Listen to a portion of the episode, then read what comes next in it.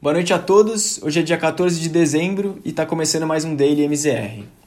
Os mercados na Europa registraram um dia de alta de 0,56%, com o índice de ações Eurostox fechando em 392,29 pontos. A alta pode ser explicada pela extensão das negociações de acordo envolvendo Boris Johnson, o primeiro-ministro do Reino Unido, e a Comissão Europeia.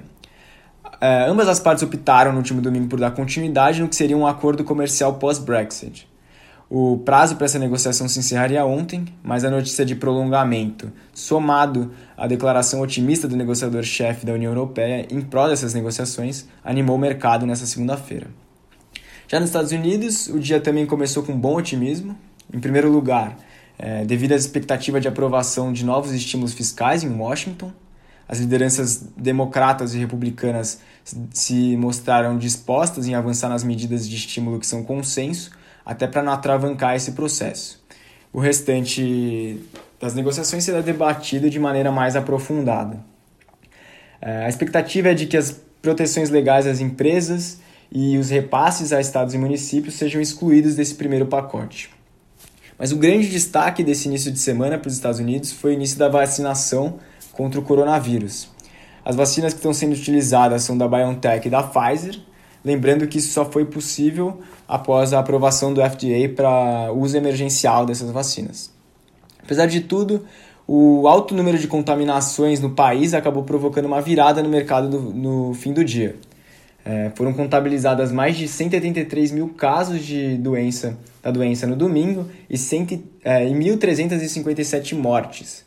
E após esse ajuste, o Dow Jones fechou em queda de 0,62%, o S&P 500 teve queda de 0,77%, chegando aos 3.647 pontos, e o Nasdaq avançou 0,5% com a alta das ações de tecnologia. Vindo agora para o cenário brasileiro, do ponto de vista local, o Ibovespa começou o dia em alta, puxado pelo cenário internacional, mas também teve correções ao longo do dia. Os principais fatores foram as preocupações com o risco fiscal brasileiro, e teve também uma queda no preço do minério de ferro que afetou bastante as ações da mineradora Vale. O, o papel no dia caiu 1,54%. Com isso, o índice de ações brasileiras fechou o dia em baixa de 0,45% aos 114.611 pontos. O acumulado no mês segue bem positivo, com alta de 5,29%, e a baixa no ano é de 0,86%. Na parte de juros, o risco fiscal acabou afetando bastante a parte longa da curva, com ruídos de extensão do auxílio emergencial. A parte curta teve um pequeno ajuste, com o futuro do DI 2022 subindo de 3,03% para 3,05%. Na parte intermediária, o DI 2025 subiu de 5,89% para 5,93% e na longa, o DI 2027 escalou de 0,72% para 0,82%.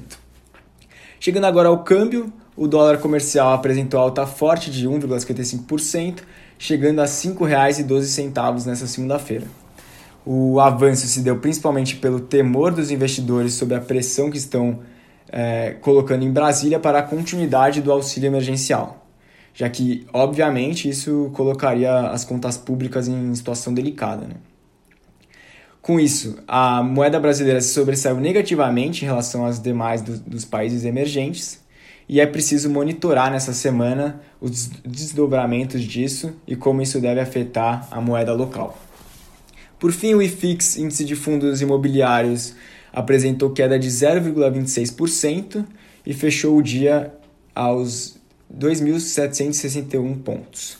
Por hoje é só, desejo a você uma ótima semana e até amanhã.